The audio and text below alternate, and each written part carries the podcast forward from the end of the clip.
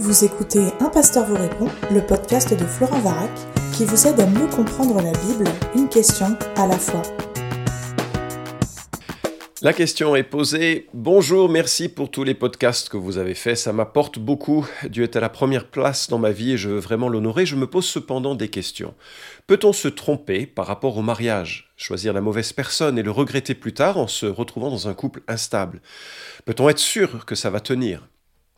J'ai vécu dans un contexte où l'accent était énormément mis sur le fait qu'il faut être convaincu, qu'il faut être certain d'être avec la bonne personne, car sinon on en subit les conséquences.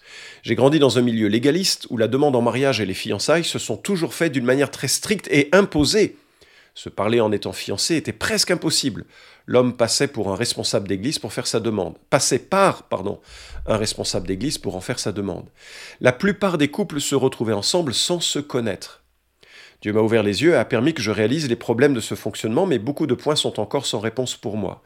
Quand on commence à avoir des sentiments pour quelqu'un, est-il déplacé de vouloir devenir ami et d'apprendre à se connaître? Comment trouver le juste milieu pour ne pas trop devenir proche et regretter, mais ne pas cacher ses sentiments à l'autre indéfiniment? Dans mon contexte, pour certains, il serait aussi déplacé que je dise ce que je ressens en tant que fille. Ce ne serait pas mon rôle. Se marier jeune est aussi mal vu car il faut profiter de sa jeunesse d'abord et ne pas la gâcher en pensant qu'au mariage. J'ai aussi peur de me tromper et de réaliser que je n'aurais pas dû. Comment savoir si Dieu nous donne vraiment la paix? J'ai peur de décevoir Dieu et d'en avoir à assumer les conséquences. J'espère que vous aurez le temps de répondre à mon mail. Je me pose beaucoup de questions qui restent parfois sans réponse. Merci d'avoir pris le temps de me lire. Que Dieu vous bénisse cordialement. Fin de la question. Waouh Merci pour cette question très personnelle où je ressens beaucoup d'émotions. Et en, réalité, ta question comporte de nombreux aspects. Et je suis conscient que je vais toucher trop rapidement à chacun d'entre eux. Alors premièrement, il y a la question de la volonté divine. Il faut que tu écoutes le podcast 295 que j'ai enregistré avec mon collègue et ami Franck Segon, Comment trouver la volonté de Dieu Il a beaucoup travaillé la question, il a, euh, à un moment donné, il a même voulu en écrire un, un, livre, on verra ce que ça donne plus tard, mais euh, il montre qu'il y a deux grandes perspectives sur le sujet parmi les chrétiens. Il y a ceux qui imaginent que Dieu a une volonté personnelle directive qu'il faut rechercher et trouver.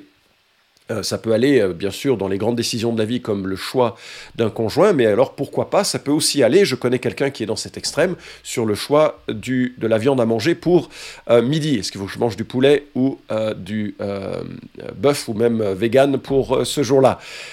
Gros stress, tu l'imagines, et un certain mysticisme. On va regarder les signes, on va écouter son cœur, sa voix, on va constamment parler et toujours être inquiet de ne pas choisir le bon chemin, de prendre la bonne décision. L'autre manière de voir les choses, qui est ma perspective, elle me semble bien sûr beaucoup plus biblique, c'est que Dieu a une volonté morale prescriptive.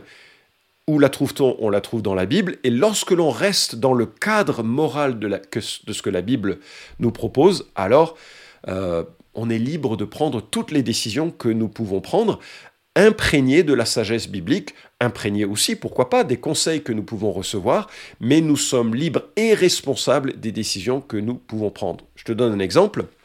Si tu te poses la question de savoir est-ce que je dois être boucher ou boulanger, et que tu cherches la volonté de Dieu à ce sujet, Dieu dit, c'est ton choix.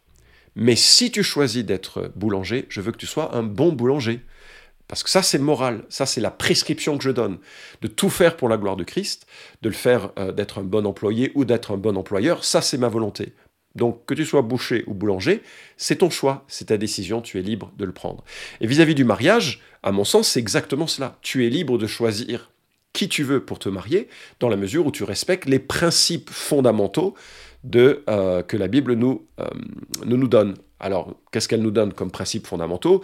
Bah Déjà, c'est d'être marié euh, entre un homme et une femme. Le mariage est hétérosexuel dans l'Écriture. Deuxièmement, d'être marié dans la foi. C'est pas une question de racisme religieux, c'est une question de réaliser qu'il y a beaucoup de difficultés à maintenir un couple et d'avoir les mêmes valeurs, bah, c'est quand même important de pouvoir aussi élever les enfants avec un, un regard identique sur ce que l'on voudrait être central toutes ces choses-là.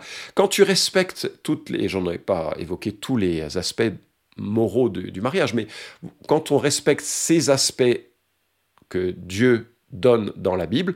Après, on est libre de choisir entre ben, épouser Jeanne ou Marie ou euh, Jean ou Pierre. C'est ton choix, ta liberté. Alors, un aspect me crée pas mal de problèmes dans la manière dont tu as évoqué le, sujet, et ce sera mon troisième point. Quel est le rôle des responsables de l'Église dans le mariage? En fait, je suis assez choqué que des responsables d'Église soient impliqués aussi intimement dans la démarche de fiançailles et de mariage. J'ai beau relire Tite, 1 Timothée, 2 Timothée, qui sont trois lettres envoyées pour instruire des pasteurs dans leur fonctionnement, je ne trouve nulle part que ce soit le rôle d'un responsable d'Église de dire ce qu'il en est d'un mariage.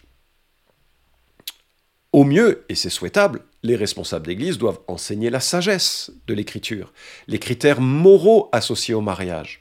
Au mieux, ils peuvent conseiller, s'ils sont compétents, sur le défi des relations humaines et sur le défi du mariage. Et c'est sûr qu'une bonne préparation au mariage est utile pour bien se lancer dans la vie de couple. Mais donner aux responsables une telle autorité, c'est très surprenant parce que eux aussi sont des pêcheurs qui vont projeter dans leurs conseils leur propre perception de ce que doit être un couple. Et surtout, euh, et surtout, ils risquent de créer des mariages arrangés sur des fondements qui n'ont rien à voir avec les particularités des individus concernés.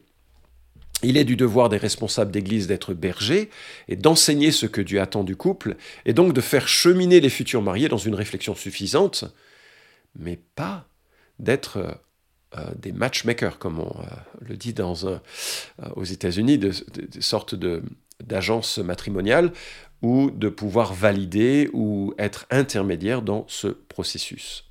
Alors, venons-en donc à cette question des modes de rencontre, les modalités de rencontre. Le mariage doit être bibliquement, mais également légalement, un libre consentement. Que pour faire connaissance on suive un algorithme, comme c'est le cas des, euh, euh, des, applications qui cherchent à mettre en relation des gens. Pourquoi pas? Que l'on écoute le conseil des parents.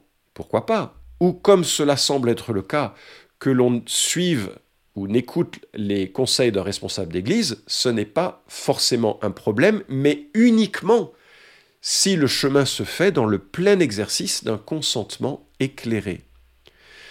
Un mariage arrangé n'est certes pas un mariage forcé, dans la mesure où il y a non une directivité, mais une mise en relation qui permette la prise de décision optimale, sans pression, avec un, engagement de cœur. Beaucoup de cultures et de civilisations, comme la culture indienne, permettent ce type de mariage arrangé et qui parfois donne de magnifiques mariages avec un amour que l'on apprend à manifester tout au fil de l'année. Donc ce n'est pas forcément un problème s'il y a ce libre consentement. Et je voudrais évidemment souligner qu'un mariage forcé n'est pas un mariage, c'est différent d'un mariage arrangé. Un mariage forcé est un viol. Et en cela, ce n'est pas un mariage, il peut être rompu. Ceci dit, tu te demandes s'il est acceptable de ressentir de l'amitié et de développer ce lien avant le mariage. Et moi, j'ai envie d'hurler, oui, Regarde Adam devant Ève, il dit pas bon euh, Dieu, qu'est-ce que je fais? Qu'est-ce que tu en penses? Il est waouh, il est impressionné cette fois, c'est euh, l'os de mes os, la chair de ma chair, il est, il est, il est bouleversé. Regarde le Cantique des Cantiques, euh, livre passionnant sur la, la relation amoureuse qui aussi fait état de la relation de, Dieu avec son peuple. Il y a, il y a, un jeu probablement les uns l'un avec l'autre, mais quand même, c'est la relation d'un couple. Et dans cette relation de couple, il y a du désir, il y a de l'attente, de l'anticipation, il y a des relations. Pas des relations sexuelles encore, il y a le temps du mariage pour les relations sexuelles. Mais il y a cette expression d'affection et d'amour. Ceci dit, ce ne sont pas les émotions très fortes que l'on peut ressentir en début de relation qui disent toute l'histoire, parce que ceux qui cherchent justement l'émotion de la relation, sont pas forcément en meilleure posture parce que les émotions vont s'étioler au fil du temps. Les émotions génèrent un élan vert que l'on doit ensuite examiner, réfléchir, est-ce que nous avons des valeurs communes? Est-ce que notre culture familiale nous permet d'anticiper une, euh, une, mise en relation plus facile que dans d'autres situations? Si l'on vient de deux cultures différentes, c'est plus compliqué parce qu'il y a plein de choses cachées dans nos réactions qui vont rendre la relation compliquée. Euh, donc il faut avoir suffisamment de lucidité également sur les difficultés passées, les relations passées que l'on a eues et qui vont peser sur les relations futures. Alors je sais que certains milieux ont pris l'exemple de Sarah et Isaac comme modèle, ils se rencontrent, se disent oui, ils vont dans une tente pour sceller leur union, mais c'est un couple patriarcal qui fait exception, ce n'est pas c'est une histoire, ce n'est pas une prescription, ce n'est pas un modèle, c'est un exemple dans une culture donnée. Se connaître à minima en dénouant un premier conflit, en dévoilant ses désirs et ses intérêts, cela permet de réaliser si on se rapproche ou pas.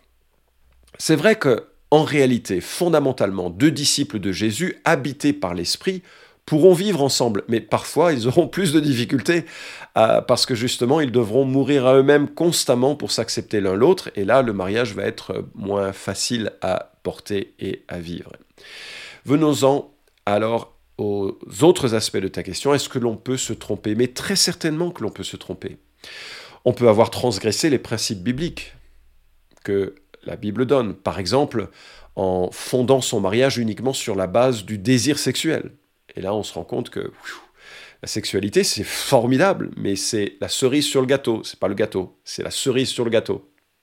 Ou en ignorant le fait de partager une foi commune et soudainement, dimanche matin, on se sent très seul quand on va à l'église. Si euh, le conjoint permet également cela et si le conjoint permet aux enfants d'y aller. On peut aussi avoir mal vu ses propres motivations. Certains se marient pour tronquer la solitude mais euh, il reste seul finalement, parce que la solitude, elle ne trouve pas de réponse seulement dans un conjoint. Certains se marient pour devenir sauveurs de l'autre, mais soudainement, quand l'autre est sauvé, ben, on, sent sans utilité. Certains se marient pour échapper à ses parents. Oui, mais ils se retrouvent dans une relation qui peut-être est pire que les relations qu'ils ont voulu fuir. Certains se marient, et je l'ai évoqué, pour assouvir ses besoins sexuels, mais il se trouve que l'autre n'est pas forcément, simplement un partenaire sexuel. Certains se marient pour un bénéfice matériel. Euh, grâce à ça, ils peuvent acheter beaucoup d'aspirine parce que épouser quelqu'un de riche, c'est pas forcément épouser quelqu'un avec qui on va construire une vie. Alors, il y a dans le mariage certains des bénéfices que je viens d'évoquer, mais à petite dose parce que si on fait de ces éléments le centre, on ne réalise pas qu'en fait ce sont des idoles que l'on va projeter sur son conjoint. Alors, le bon conjoint, c'est quoi? Bah, Très prosaïquement, il ne faut pas s'imaginer qu'on épouse une seule personne. Avec l'espérance de vie qui est nôtre en Occident, on épouse son conjoint pour 40, 50 ou 60 ans. Aucun d'entre nous n'est le même à 25 ans, à 50 ans, à 60 ans, à 75 ans. Sans parler de la maladie, du chômage, des enfants qui vont transformer petit à petit notre, notre confiance, ébranler notre personnalité. En réalité, un engagement, le mariage, pardon, est un engagement de confiance dans un avenir qui n'est pas contrôlable. Alors la Bible ne dit pas de trouver le bon conjoint, mais de devenir en quelque sorte le bon conjoint. C'est radicalement différent.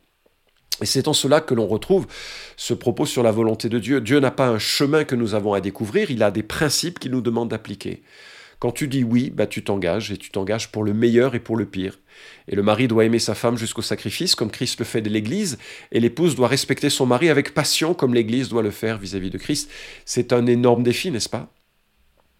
Alors, je termine sur une notion fondamentale qui est celle de la providence.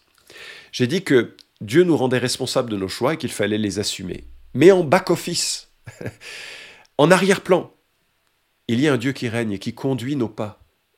Je ne sais pas si tu as lu le livre d'Esther, le mot Dieu n'apparaît pas, mais il est tellement présent dans l'ensemble de cette histoire.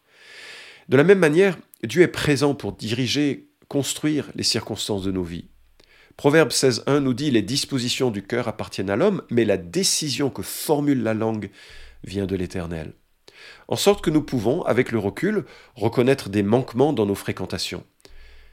Peut-être que nous n'avons pas vu les influences ou les motivations qui nous ont conduits à épouser notre conjoint. Mais il ne faut surtout pas perdre de vue que le Seigneur règne sur les décisions de nos bouches.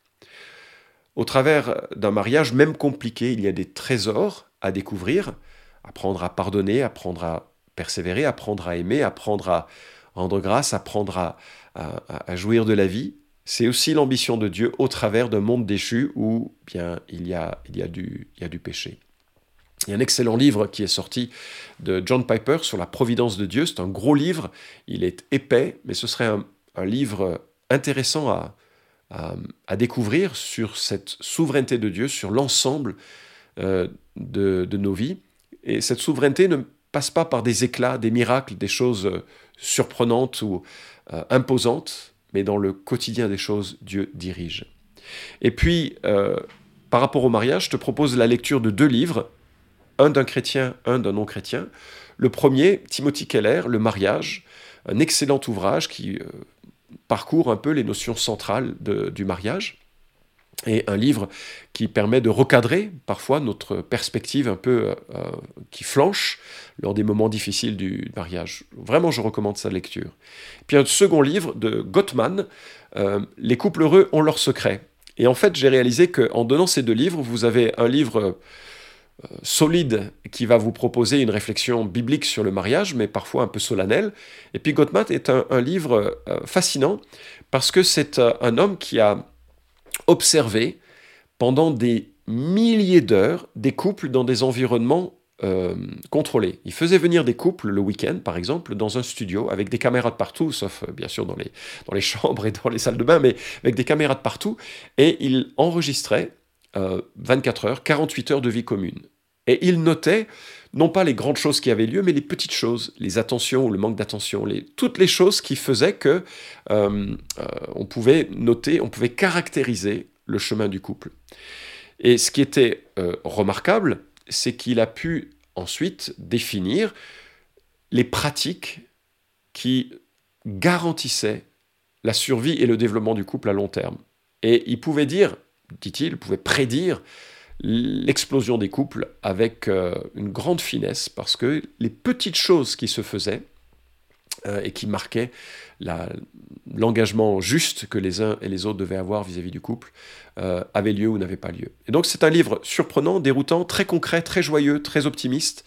Euh, la version française, je crois, n'a pas été mise à jour, la version américaine a été euh, révisée récemment.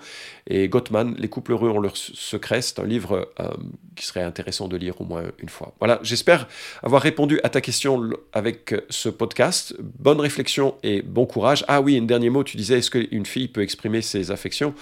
Ben, relis Quantique, des Quantiques, tu auras la réponse à ta question. Cet épisode vous a édifié? Alors merci de le liker ou de le partager pour que d'autres puissent en profiter. Pensez aussi à vous abonner à la chaîne d'un pasteur vous répond pour ne manquer aucun des prochains épisodes. Enfin, si vous avez une question à poser à Florent Varac, écrivez-lui directement sur contact.toutpoursagloire.com.